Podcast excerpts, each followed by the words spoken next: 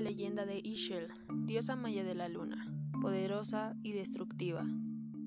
Ishel, la diosa de la luna, era una de las deidades más importantes de la cultura maya por el poder que le confiere el astro sobre la vida de los hombres. Entre sus dones se encontraba todo lo regido por los ciclos de la luna, como el agua, la fertilidad, las cosechas, el embarazo, los partos, así como el amor y la sexualidad. También era patrona de los textiles, la pintura, artes, medicina y curanderos. Pero, así como daba vida, también podía quitarla, ya que en su cara negativa era una diosa destructora que mandaba inundaciones, enfermedades y hechizos. Las caras de la luna. Se conocen varios nombres de Ixchel de acuerdo a sus atributos, como por ejemplo, en el Shilambalam se le llama Ixchel, mujer arcoíris, en otros escritos, Shakshel, arcoíris grande, Sakuk Ishik, señora luna blanca, Ixchel Yax, señora del primer pincel, o Sinal, en su advocación de diosa de los partos, cuyo significado alude a la capacidad de dar a luz. Esta dualidad se puede apreciar en algunas pinturas donde aparece como una hermosa mujer acompañada de un conejo o como una anciana vaciando cántaros de agua sobre la tierra, ocasionando tormentas, maldiciones y devastaciones sobre la tierra. Como anciana, a Ixchel se la representaba rodeada de símbolos del Xibalba, el inframundo maya, como calaveras, y seres demonios, así como una serpiente enrollada al cuello y que salía por su cabeza, mientras sus pies eran garras. En su aspecto benévolo, la diosa de la luna maya fue representada tejiendo con un telar de cintura, del cual fue creadora por lo que estaba asociada a la araña. Su tejido era el hilo de la vida, el hilo umbilical y simbolizaba su placenta. Inclusive, la leyenda narra que se encontraba tejiendo cuando atrajo la mirada de su esposo, Itzamna, el sol, importante dios creador con quien tuvo hijos como Yumkax, dios de las plantas silvestres y de los animales relevantes para los cazadores y agricultores para cuidar su cosecha de los depredadores. También como Ekshua, el dios del cacao, de la guerra y patrono de los comerciantes.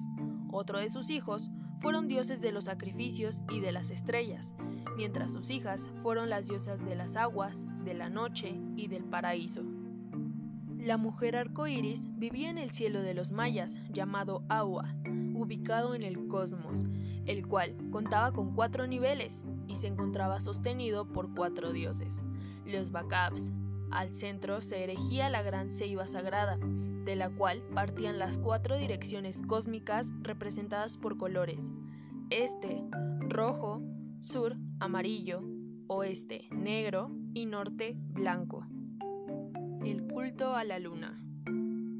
Los festejos de esta importante diosa maya de la luna se realizaban en el mes Sib, entre el 21 de agosto al 13 de septiembre, bajo su advocación de diosa de la medicina y fertilidad.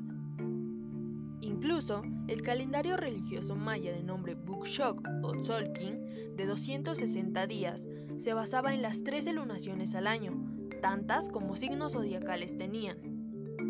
Por tal razón, el lugar que ocupa en el cielo la luna permitía medir el tiempo y en combinación con sus 20 días podían saber los días más favorables de aspectos de su vida. Asimismo, en el momento del parto, acostumbraban depositar una estatuilla de la diosa debajo de la cama del recién nacido.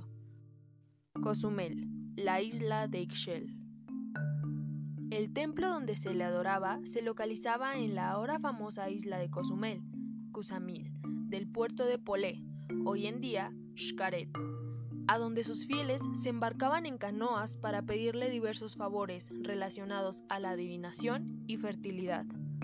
Los peregrinos, quienes eran sobre todo mujeres y niñas, iban a visitar a Ixchel por lo menos dos veces en la vida.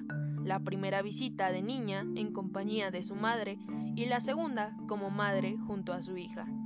Llegaban con ofrendas de flores y comida, así como diversas figurillas, representaciones de la diosa. Otro de sus templos se encontraba en un elevado acantilado, en la punta sur de Isla Mujeres, desde donde el mito dice los mayas podían ver un hermoso arco iris. La leyenda narra que el nombre de Isla Mujeres tiene su origen en el culto a Ixchel, ya que cuando los españoles arribaron, vieron una gran cantidad de estatuas pequeñas de la diosa. Información obtenida de la página Neomexicanismos.